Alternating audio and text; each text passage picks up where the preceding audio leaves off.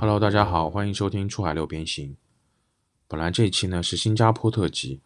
啊，我已经找了两位朋友，一位是上一期的莉亚，她在新加坡也待了超过十五年，还有一位是小红书上认识的 Shell，他是去那边读了硕士，然后留在新加坡工作了五年才回国。那为什么没有录呢？可能大家听我的鼻音和嗓音就猜到原因了。我们在商量了选题之后，突然就相继中招了。不知道是甲流、乙流还是什么病毒，反正大家严重的程度都不一样，无法去录制。但是因为刚好有一直在讨论这个文化差异啊，啊，包括出海遇到的坑啊等等事情，所以我把我们讨论的一些心得做一期很短的音频内容跟大家分享。然后下一期啊，应该是会 正常的新加坡特辑了。嗯，就是我们三个人其实。也不能算都是在出海圈很久，但目前都是在嗯从事跟出海有关的工作。然后大家对文化差异以及国内企业出海都有很多很多的看法。其实我自己也一直有一些困惑，就是嗯这个节目也做了非常多期了，可能很多事情已经都讨论过了。那有没有一种归纳，就是让大家二零二四年可以不要再听太多的杂音？就中国的一些中小企业出海，它到底是要需要搞清哪几个问题，可能就会丝滑很多。啊，不管它是转型也好，还是它起步也好。嗯，很搞笑的是，那天看我一个很喜欢的抖音博主四五六六，他在视频里说：“There is not a quick fix to everything。”就是抖音博主已经让大家不要急了，但是。依然，大部分出海企业一听到做品牌或者品牌化转型的时候，啊，给出的一些反馈，都感觉是像明天就要跑路一样，非常的急迫。那其实做品牌，啊，说过很多遍了，它不是砸钱投广告，它不是要做一堆很虚的东西。特别是做品牌出海的这个事情，基本上我觉得就是两个事情搞清楚就好了，一个是本土化问题，另外一个就是策略。那本土化问题。其实已经不是一个新的话题了，但最近又被很多人提出来，是因为啊，二零二三年大家也发现，整一个呃叫出海四小龙也好，还是怎么样也好，以及亚马逊 Shopify 的一些应对，让整一个出海的形势它其实越来越明朗，也越来越两极分化了。那本土化这个事情啊，对于大部分企业来说，可能第一个想到的就是。本地人是最优解，那可以去建立当地的分公司，招聘当地人，或者设立一些国家代表，派驻自己的员工。这种方式其实像美的啊、华为啊、未来、OPPO 这种大的企业或者老牌企业，在全球化布局的时候都会采用。啊，但是刚才也说了，大部分的中小企业或者这种纯线上电商渠道的企业，不太会用这么重的方式，至少不会刚开始就这么做吧。那除了一些老外贸人本身在这个行业里面就是会全球飞，不管是展会啊，还是去见客户啊。然后去年开始呢，很多跨境电商公司也开始去布局这个线下渠道，因为都在说啊线上到了天花板啊等等等等。但其实我有几位挺好的朋友，他们老板出去海外，不管是美国、欧洲、新加坡啊、东南亚等等，大部分的人给我一个反馈就是。这样沟通的效率实在是太低了，啊，为什么呢？因为，呃，他他们很多人其实不是做外贸出身的，其实就是可能国内的运营或者电商生意人，呃，直接转向亚马逊这样的跨境电商，他们其实本身没有太多和呃老外或者是这种贸易商、国外的贸易商线下面对面沟通的经验和经历，其实都不太多，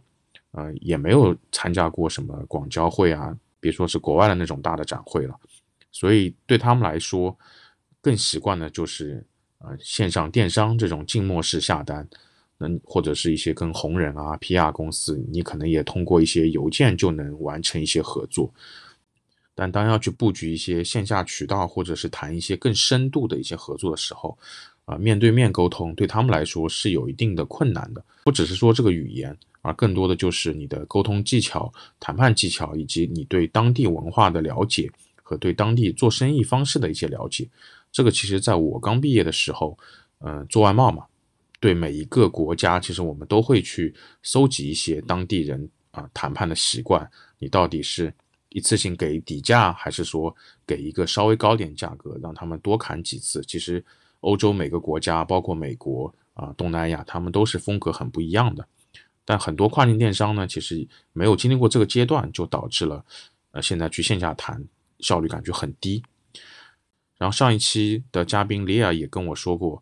因为他当时在新加坡啊，也去虾皮工作过嘛，嗯，负责的是和一些中国企业的对接、审核等等。他当时在一些展会上就发现，很多中国企业，嗯，花了钱、花了人、花了时间，可能去布展，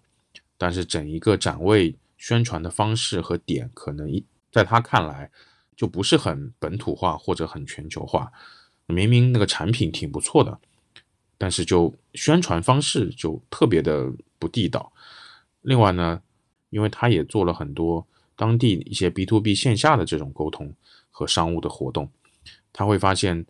可能所谓的一些叫海外渠道经理，他们在跟海外的一些机构沟通的时候，方式方法也是有很多可提升之处的。所以他和我说，嗯，他在回国后发现，其实有挺多不错的产品以及国内的品牌。但是他觉得最可惜的就是，嗯，他们在海外进行一些啊 B to B 的沟通的时候，线下的沟通的时候没有用好方法，嗯，这个是非常浪费钱的。然后他因为回国之后在谷歌工作嘛，也接触了很多这种出海的企业，他也会去搜集到一些声音，就是很多老板尝试了可能所谓的海外线下布局或者渠道拓展之后，得到一个结论，哎呀，这个方式不适合我。但是怎么样适合不知道啊，所以他一直跟我提的一个词就是非常可惜。然后更多的中小企业其实，在本土化这个事情上，会选择和中国的一些老外合作。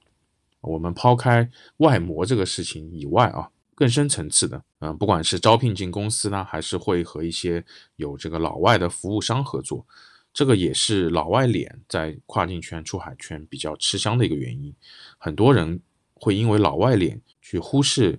这个服务商或者这个人他的专业匹配性和职业经历。从视觉内容上来说，呃，我我有看过爱好摄影但本人是英国人拍摄的广告素材，也有看过就是一直在国内给一些国内品牌拍摄广告素材的专业欧洲摄影师拍的片子。说实话，其实都不如很多一些留过学的、学过摄影的摄影师的作品。嗯，充满着一种怎么说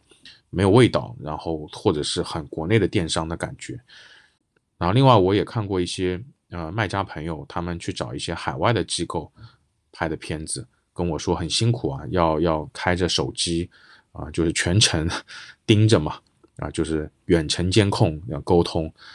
他给我看完片子还没告诉我的时候，我以为他是义务拍的。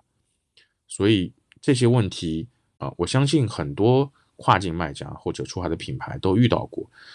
我曾经和一位好朋友盛盛，他是在海外学了摄影专业，回国也是做相关视觉内容的。我就请教了一下他这个根本原因是什么。他会跟我说，海外机构的筛选和执行对接是一个太大的学问，而且有太多的坑会踩。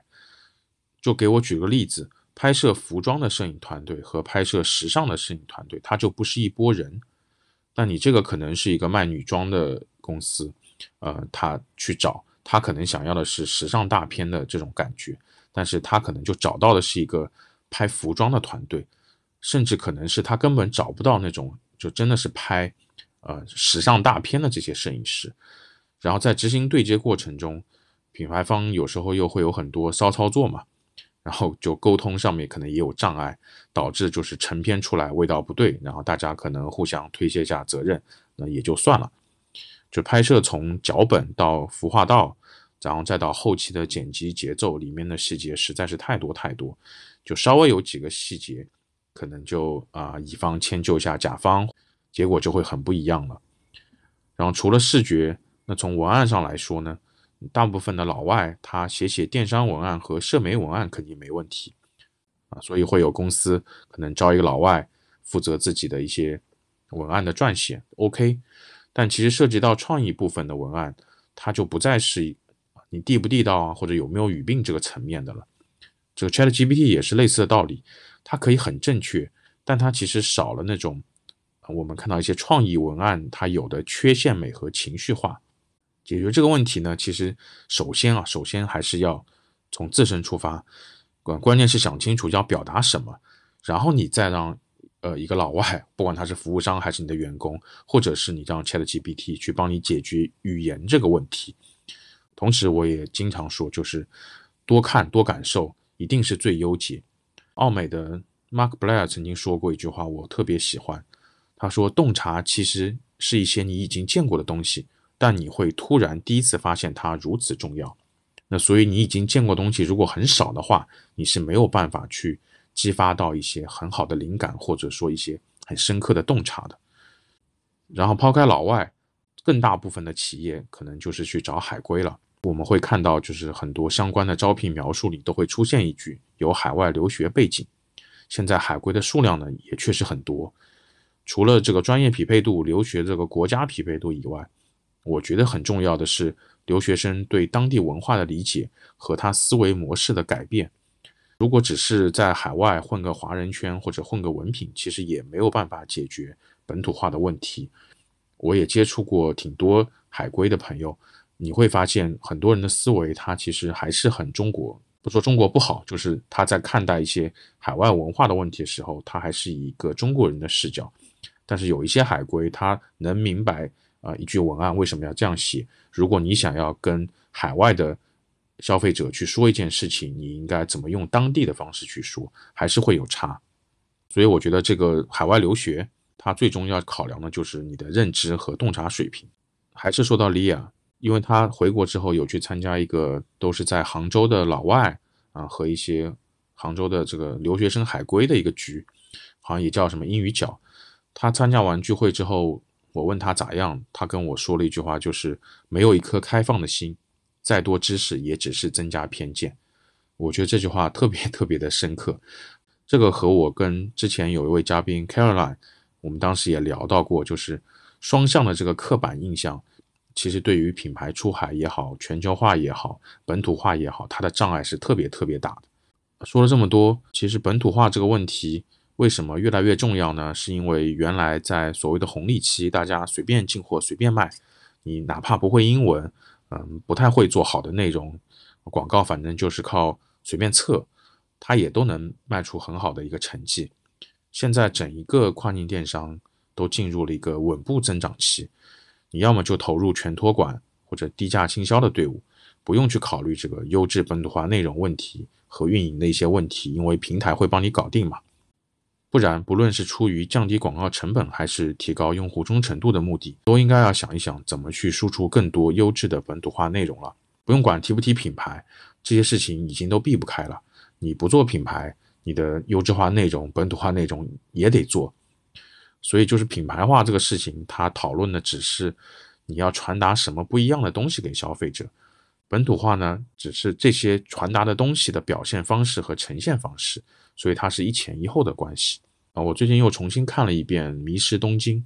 我会发现其实他在对本土化的一些描述上也特别的有趣。就是美国人在东京嘛，啊，特别是那个男主他个子高高的去挤到电梯啊，然后去唱卡拉 OK 啊等等。大家有兴趣的话也可以去看一看。我是很多年前看，然后最近反正刷到了，又重新去看了一遍。然后刚才说的第二个问题啊，除了本土化以外。就是这个策略，策略的问题其实真的是，就是我觉得但凡提到策略或者提到这个 strategy 这个词，基本上就会马上进入一种鸡同鸭讲的局面。我特别崇拜的一个国内的做品牌咨询的大佬 Sammy，他之前在自己的个人号上吐槽，他说市面上几乎已无甲方，都是各种乙方在飘荡，上团课的人要的是氛围、打鸡血和性价比。是否专业不重要。另外一位朵朵，我在有一期播客中也提到过他，他也是一个挺资深的出海人。他最近也在小红书上发了一篇，说 出海策略咨询这条路走不通的，大部分老板不认可策略，你跟他讲策略，他找你要转化，没有意识，也没有付费意愿，倒是对那种割韭菜的流量大法培训很买账。我其实之前也会经常去吐槽一下这些东西，但现在会比较少，是因为我觉得也没有什么用啊。我们更多的是吸引可能同频的人嘛。为什么这个鸡同鸭讲的事情经常出现在讨论战略啊、策略啊这些问题？不管是内部合伙人之间讨论、上下属之间讨论，还是说这个品牌方和外部的 partner 啊或者服务商之间的沟通，都是很容易鸡同鸭讲。特别特别是，呃，在出海圈讨论品牌策略的时候，鸡同鸭讲的情况就会高频出现。然后我放了一张图在 show notes 里面，这张图也是之前在亚马逊他们一场直播中我分享过的，我觉得会比较简单清晰的说明这个问题。本身呢，其实就有三种策略，我们可以叫它业务策略或者叫公司战略，这是一种；另外一个是叫品牌策略，然后还有一种就是营销策略。为什么会经常鸡同鸭讲呢？就是大家其实可能没有在说同一件事情。啊，有个老板，他听说跨境电商挺赚钱，就琢磨凑一点钱去搞一搞。他可能会去思考，啊，先凑多少钱去启动这件事情，然后去哪里进货，啊，进什么货会好卖？进货时呢，跟工厂怎么去谈这个货款啊、账期？然后去哪个平台开店？然后开始计算各种成本，预估这种销量利润。然后估着估着呢，感觉好像要囤货了嘛，考虑是否要问亲戚借点钱。然后再就想，哎，给自己一年时间，看看能不能做起来。能做起来的话，啊，就再把表弟叫过来，多开几个店。这些呢，其实都是业务策略。嗯，它就包括你这摊生意最基础的运转模式、发展目标，不论这个目标大还是小，以及就如何开源节流赚到钱，这些都叫做业务策略或者叫公司战略吧。原本呢，跨境电商这个行业好做的时候。大家就直接可以从这个业务策略跳到营销策略，并且这考虑营销策略的方式主要是投广告。本土化的问题，平台本身也帮忙解决了嘛？那你就像亚马逊，它一定帮你解决了本土化这个问题，因为本土的人都很相信这个品牌。然后营销策略呢，可以通过广告投放的 ROAS 考量，然后直接和这个业务策略绑定一下，又快又好，稳稳的幸福。现在呢，行情感觉有点不一样了所以不管是这种营销的服务商啊，还是公司营销的负责人和老板谈到刚才说的东西以外的事情，就会马上陷入鸡同鸭讲的困境。刚才也提到说，全托管模式呢，可以让卖货清库存更纯粹，也不用考虑太多本土化和品牌化的事儿。但如果想自己去构建，呃，大家都在说的忠诚用户的社区，其实就绕不开品牌策略了。你必须在你的啊业务策略和营销策略中间，先有一道品牌策略，去想明白这个点，会节省大量的无效沟通的时间。我在图里也放了，就是你的业务策略它是越周密越好，要结合自身的资源；品牌策略呢是越利基越好，不再只是生意，因为它是一个往事业方向的考虑嘛。然后营销策略它是越高效越好，因地因人制宜。对老板来说，这张图就可以这么看。那你说，对打工人，不管你是总监还是专员什么的，这张图的意义就是在我标题后半句写的，就是你这摊的事儿，你作为人力还是能力参与在其中。因为你作为人力的话，你其实不用考虑太多啊，你就和老板同频就好了。大家知道自己是干嘛，我就是这里这个位置上缺一个人，就是那个螺丝钉。那你如果是作为能力的话，依依然，我觉得你就是在考虑自己整一个职业的规划了，而不是说我可能在这里稍微混一混，啊，混不动就躺一躺。那我也很喜欢躺平，但我依然觉得你你自己打工也好，或者以后创业也好，我们要的是一个能力的提升。如果只是人力的话，慢慢肯定是啊，首先会有各种各样的人能替代你。另外的话，现在整一个 AI 已经把一些就机械化的劳动。真的已经替代掉很多了。如果你呃也不愁吃不愁穿，那我们不谈这些，我觉得就是活得有劲点嘛，或者是工作的有劲一点嘛，也可以去看一下这张图，就是你知道你要去找到什么点，你自己的这个作为一个出海人还是什么营销人、品牌人，你怎么去发展？呃，我觉得就搞清楚这两个点，刚才我说的一些内容，不管是对于个人发展，还是对于一个中小企业的发展，到二零二四年再去看出海这条路的时候，会有一些很不一样的选择。